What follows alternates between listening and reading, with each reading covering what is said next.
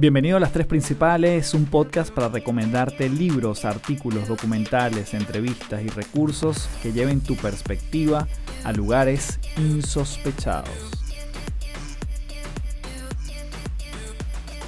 Hello, hello, bienvenido nuevamente a Las Tres Principales. Mi nombre es Carlos Fernández, arroba Café del Éxito en todas las redes y feliz de conectar nuevamente en este espacio contigo porque hoy traigo un súper tema que realmente es como un tema que se habla mucho, que puede estar hasta trillado, que es el tema del éxito, pero lo vamos a abordar en esta oportunidad de la mano de un libro fantástico, un libro que me lo recomendó una persona que fue la primera que me recibió y me dio tips de, bueno, qué es lo que se necesita para ser conferencista, qué es lo que esa persona en su momento estaba leyendo y dentro de muchos atajos, diría yo, que me dio, fue este libro. Ya, digamos, eso me lo leí yo en el 2005 probablemente. Y este es el libro de Go Giver. Eh, como siempre, no pretendo dar un resumen del libro, pero sí hablar de los pilares fundamentales que son las cinco leyes de lo que ellos llaman el éxito estratosférico. Entonces, sobre eso va a versar el episodio de hoy y antes de comenzar, como siempre, te voy a hacer dos invitaciones. Número uno, mañana, sábado 17 de abril, comenzamos la última edición del 2021 del programa online de creencias a resultados. Es decir, que si estás escuchando hoy en el lanzamiento de este episodio, puedes inscribirte todavía en la página que está en la descripción de este episodio.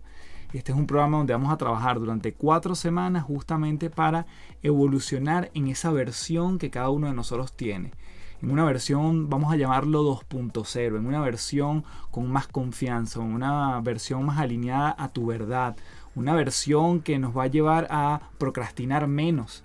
Entonces, de todo eso vamos a estar hablando en De Creencias a Resultados, entendiendo las creencias, pensamientos y emociones como todo aquello que pasa en nuestra mente y cuerpo, pero después aterrizándolo a acciones concretas, hábitos, comportamientos y resultados. Es por eso que esto se llama de creencias a resultados y comenzamos mañana 17 de abril del 2021, última edición de este año.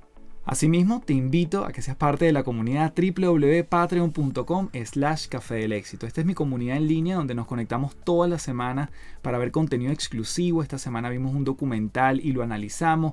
Vamos a estar hablando, tenemos un reto de incomodidad súper cool que estamos realizando durante este mes. Tenemos invitados especiales, tenemos análisis de algunos de los episodios de este podcast. En fin, una comunidad que nos vemos todas las semanas justamente para transformarnos en paz. Así que te espero en patreon.com slash café del éxito. Y sin más, vamos con las 5 leyes del éxito estratosférico aquí en las tres principales.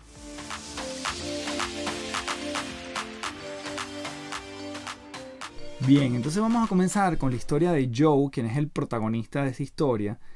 Y Joe es un tipo que es bastante ambicioso, un tipo que tiene todas las ansias y la ambición para ir escalando en la escalera corporativa, trabaja en una gran empresa y él tiene como esas, bueno, esas ganas de comerse el mundo. En el camino él se encuentra con un mentor y nuevamente mi idea no es contarte la historia metafórica que está detrás de las cinco leyes, sino ir directo a cada una de ellas, pero se encuentra a un mentor llamado Pindar y este mentor lo que lo va es guiando diciéndole que bueno, que la vida no es solo ser un tiburón que va tras eh, los clientes, tras las ventas, tras los ingresos y tener más y más y más, ¿no? Y que pareciera que eso es un subproducto de algo que viene primero. Y él lo va formando en estas cinco leyes. Ahora, ¿cuál es la condición sobre la cual ellos van a ir trabajando? Pindar, este mentor, lo va a ir llevando por diferentes mentores de vida, si se quiere. Diferentes personas que él conoce, que son amigos, que son expertos en alguna de estas leyes que él les va a enseñar, pero que a medida que conozca a uno de los mentores, se le entregue esta ley o este, vamos a llamarlo entre comillas, este secreto, esta sabiduría de esta persona, Joe va a tener que implementar esta ley antes de pasarlo al próximo mentor.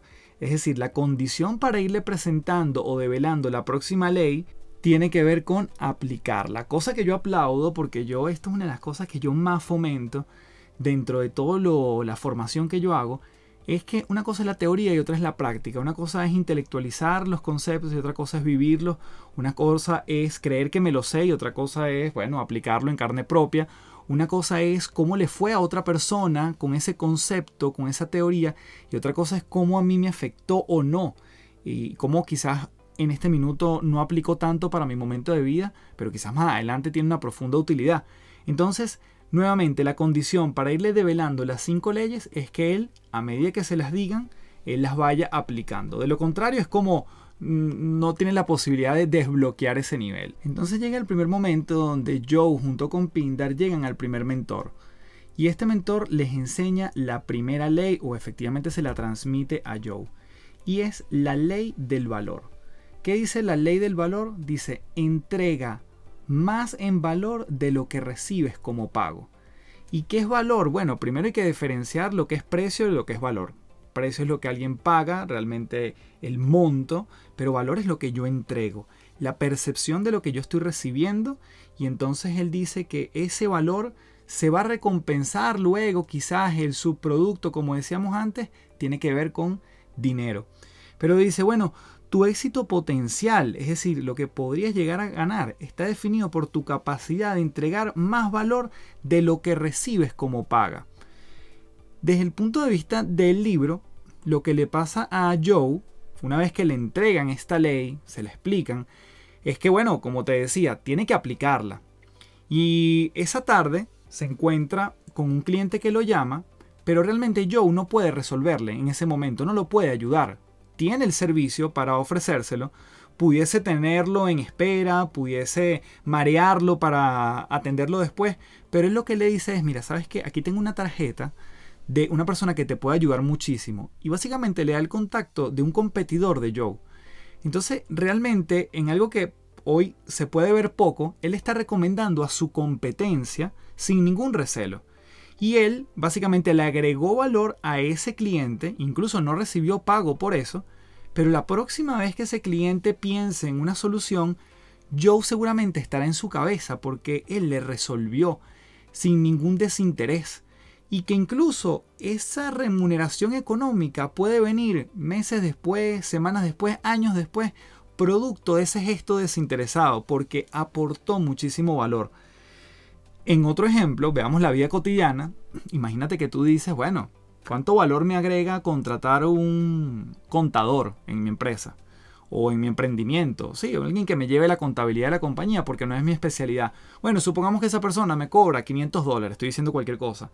Pero, oye, la verdad que me cuesta este pago, no es fácil, es, oye, bueno, es un, un gasto adicional o una inversión, como lo queramos ver.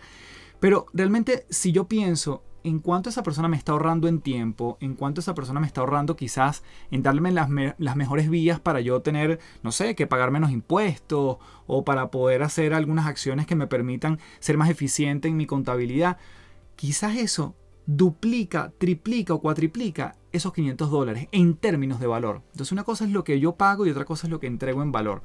Entonces, la ley del valor nuevamente que nos dice, entrega más valor de lo que recibes como pago. Y qué bonito ver esto desde todo punto de vista, no importa si estamos emprendiendo, estamos en el mundo corporativo, cuánto es el valor que yo estoy entregando, hasta dónde llego a mi límite, a lo que me están exactamente pidiendo. Cuando yo cubro solamente mi descripción de cargo, cuando me piden A y B y yo hago A y B.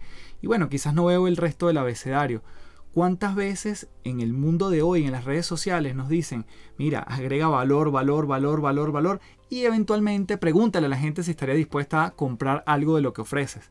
Y hay personas que esa lógica, bueno, es difícil de entenderla porque de alguna forma no hemos sido culturalmente criados de esa manera. Hay gente que dice, mira, ofrece lo que tienes, ofrece lo que tienes, ofrece lo que tienes, pero realmente el sentido de valor está cuando entrego muchísimo más y eventualmente eso pudiese decantar en que la persona compre mi producto o servicio en un futuro. Así que bueno, esta es la primera ley del valor. Como siempre, vamos a dividir en tres bloques estas tres principales. Vamos a ver dos leyes en esta oportunidad. Y entonces la metáfora para cerrar esta ley sería como ir a una fogata y decirle, bueno, primero dame algo de calor y después te echo madera. Te coloco madera o te echo combustible o fósforos o lo que fuese. Entonces el orden es inverso. Primero te doy combustible y luego espero que me des calor. exactamente funciona la ley del valor. Y ahí me salió un bonito verso. Así que bueno, esa es la primera ley, la ley del valor, y vamos con la segunda ley que tiene que ver con la ley de la compensación. Dice, tu nivel de ingresos está determinado por el número de personas a las que les sirves y que también les sirves. Y si bien esta ley tiene mucho que ver con el dinero, ya fundamentalmente, así como muy directamente, en el libro uno de los ejemplos que sucede es que Joe, una vez que le dan, le explican la ley de la compensación, él se encuentra en la oficina y le ofrece una taza de café a una amiga que tiene al lado y le dice, mira, ¿cómo te gusta el café? Y él dice, bueno, voy a servirle a esta persona de una forma nuevamente desinteresada. Él sí va a servir un café, aprovecha y le pregunta a la que tiene al lado.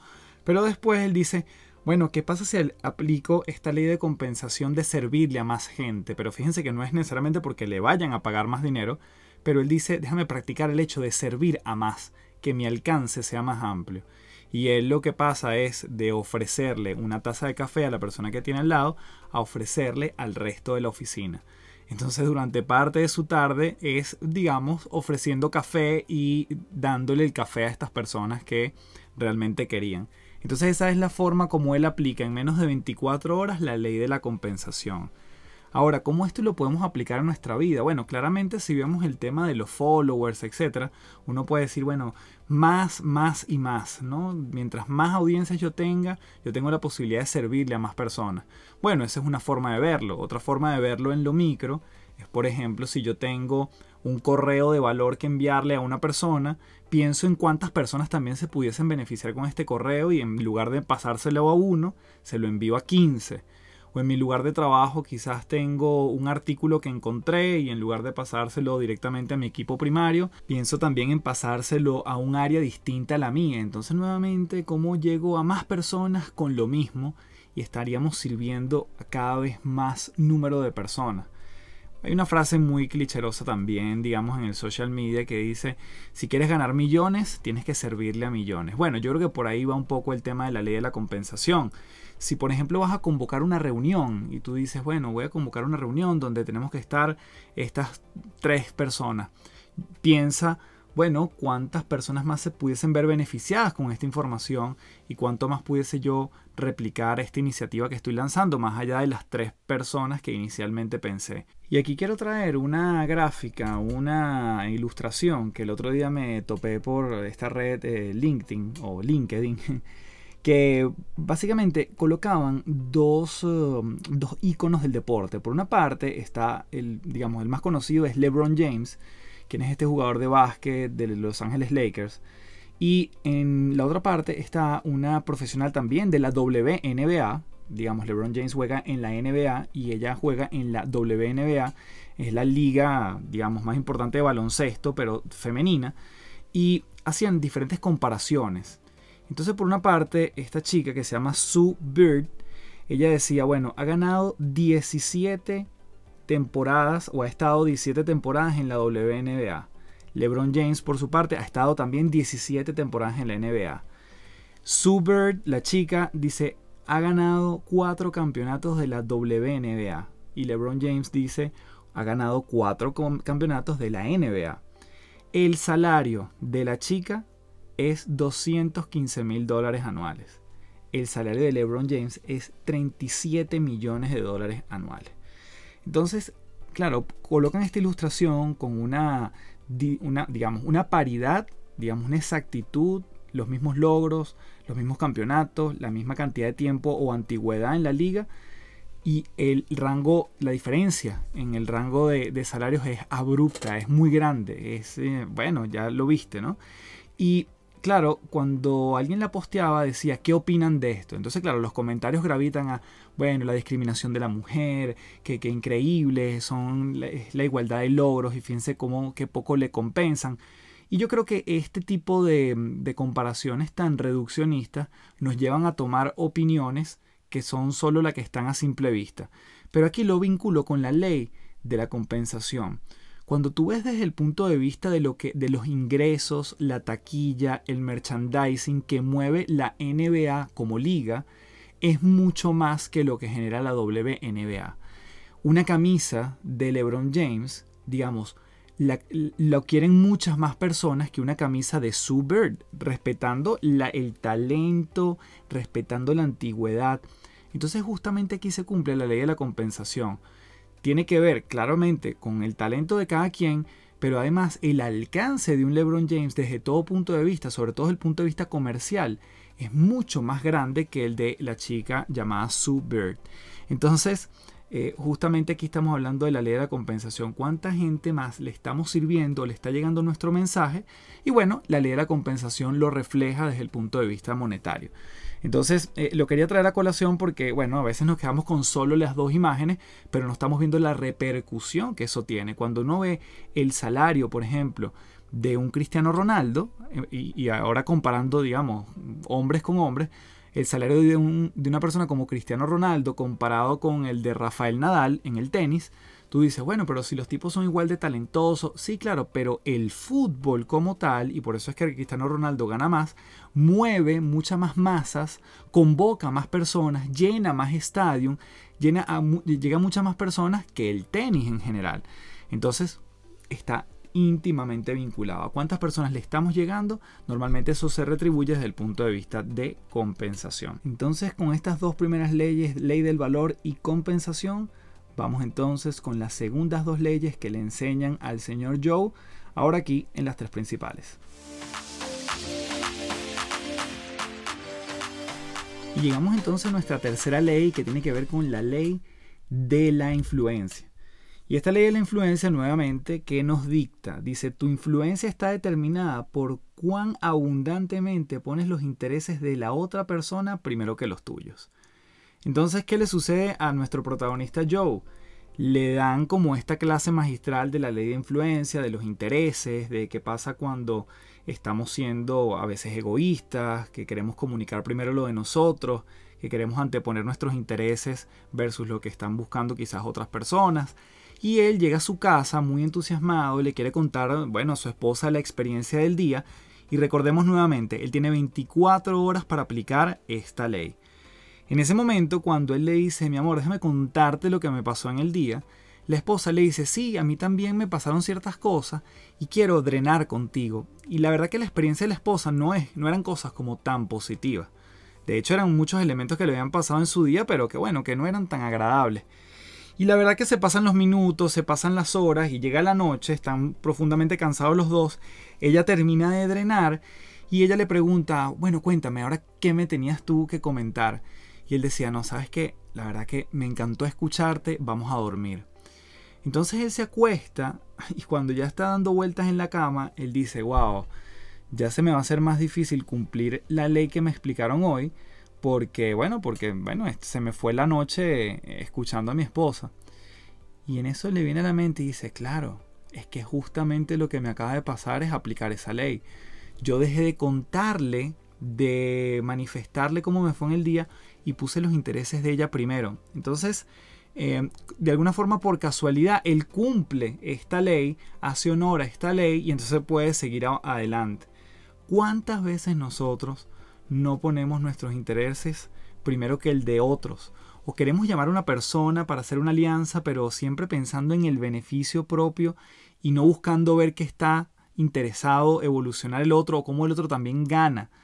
Una de las cosas que yo me he dado cuenta en este negocio de dar conferencias y, charlas, sobre todo cuando voy a clientes, era algo que me pasaba antes y era que yo abría mi laptop y entonces es como que, bueno, vengo a contarte todo lo que tengo. Pero me he dado cuenta que una manera también de influir, y estamos hablando de la ley de influencia, es preguntar cada vez más. No es mostrarte lo que yo traigo, no es mostrarte lo bueno que soy. Es que hago las preguntas propicias. Por eso es que en este podcast a mí me gusta también entrevistar gente. Porque tiene que ver con que escuchar muchas veces se convierte en una mejor arma de influencia para que el otro diga, esta persona está genuinamente interesada eh, en mí. Esta persona está sacando información y pareciera que la consecuencia es, ya sabe tanto de mí que déjame colaborar o déjame contratarlo, o déjame ser socio de esta persona o déjame comprarle su producto o servicio, porque la influencia va más allá de yo persuadirte con palabras. Yo te puedo persuadir cuando pongo los intereses tuyos primero que los míos y además no como una forma estratégica y maquiavélica, es una forma de, bueno, una forma de ver la vida. Y yo creo que así yo interpreto cada una de las leyes. Una vez que yo las, obviamente, las teorizo, las intelectualizo, las escucho, veo cómo eso aplica en mi vida, cuál es la customización que le puedo dar a mi proyecto, a mi trabajo, y después veo cómo esto se transforma en una filosofía. Entonces ya después uno lo convierte como una suerte de hábito. Pero bueno, cuando le ponemos nombre y decimos, bueno, yo estoy aplicando la ley de la influencia o déjame ir a esta reunión con la ley de la influencia presente, obviamente al principio hay un proceso de conciencia en lo que estoy aplicando. Y después, cuando forma parte de nosotros, bueno, se va haciendo más orgánico. Y esta ley de la influencia mm, remata quizás con una frase que dice, la gente solo hará negocios o recomendará a aquellos a quienes conoce, quiere y quienes confía más.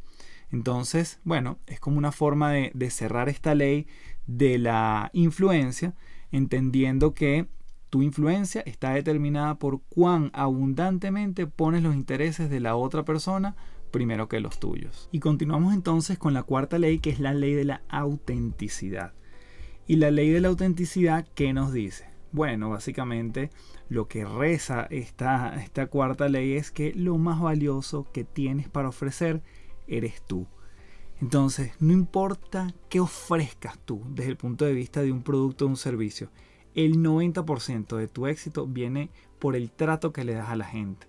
Entonces, ¿qué nos dice esta ley? Conviértete en una persona íntegra, alguien auténtico y digno de la confianza de los demás. Ser es más importante que tener.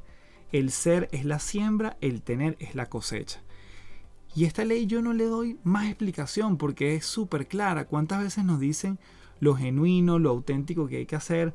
Particularmente una de las cosas que yo más disfruto y de específicamente aprovecho para mencionarlo del programa de creencias a resultados que he podido ya tener cinco ediciones es el contacto tan íntimo con la gente que tenemos que es distinto a estar en una pantalla, en un video, en una story, mucho menos en un post el contacto de ver la cara, de entender una situación, yo ahí se me brota quién es Carlos Fernández en realidad. Y cuando estoy en Patreon con la gente que conversamos y les digo que a mí me puede gustar el reggaetón y que escucho quizás una persona que le encanta la risoterapia y que encuentro realmente el valor en una persona que me que hasta ese entonces había estado detrás de una cuenta de Instagram, ahí es donde está la verdadera conexión y nuevamente eso termina quizás influyendo, pero siendo uno mismo. Y además, cuando uno practica esta ley, hay como un peso que uno se va quitando de, bueno, ya no hay que ser tan tal cosa como me dice la sociedad, tal cosa como me dice las, las redes, tal cosa como me pintan que hay que ser, tal cosa como que yo tengo que imitar a otra persona, tal cosa como esa referencia que me estaban mostrando, digamos, los libros o las películas. Yo no tengo que seguir eso. Cuando me quito todas esas capas y empiezo a ver más de mí, empiezo a practicar esa ley de autenticidad y por supuesto ahí viene la gran palabra, conecto mejor con otro. Conecto desde lo que realmente yo soy, quitándome esas capas que muchas veces nos hemos colocado producto de, bueno, N cantidad de cosas, no es una sola. Y ahí yo tengo la oportunidad realmente de decir, tú me importas y te cuento quién yo soy y te cuento esta historia y déjame y ven para entonces mostrarte este lado de mí que quizás no conocía. Eso para mí es practicar la ley de la autenticidad. Y Joe lo vive cuando es sincero con su mentor, es eh, sincero con esta persona que le enseña esta ley. Y cuando Pindar le dice, bueno, pero ¿por, qué viniste tú aquí por primera vez a mí? Y él decía, mira, yo lo que quería era utilizar tu influencia utilizar tu networking, este, impresionarte a ti. Y él dice, bien, porque me lo estás diciendo, lo estás poniendo sobre la mesa, no me lo estás ocultando. Y eso también es parte de la ley de la autenticidad. Entonces casi que en un abrir y cerrar de ojos a él le, cuentan esta, esta ley de qué se trata y él inmediatamente este, ya la está aplicando casi que de manera inconsciente. Entonces nuevamente, ¿cuánto estamos mostrando de nosotros? ¿Cuánto estamos mostrando lo que creemos que los otros esperan de nosotros? Ahí nuevamente radica esa gran ley de la autenticidad. Y vamos entonces en la tercera parte de estas tres principales a cerrar con la quinta y última ley de este libro de Go Giver.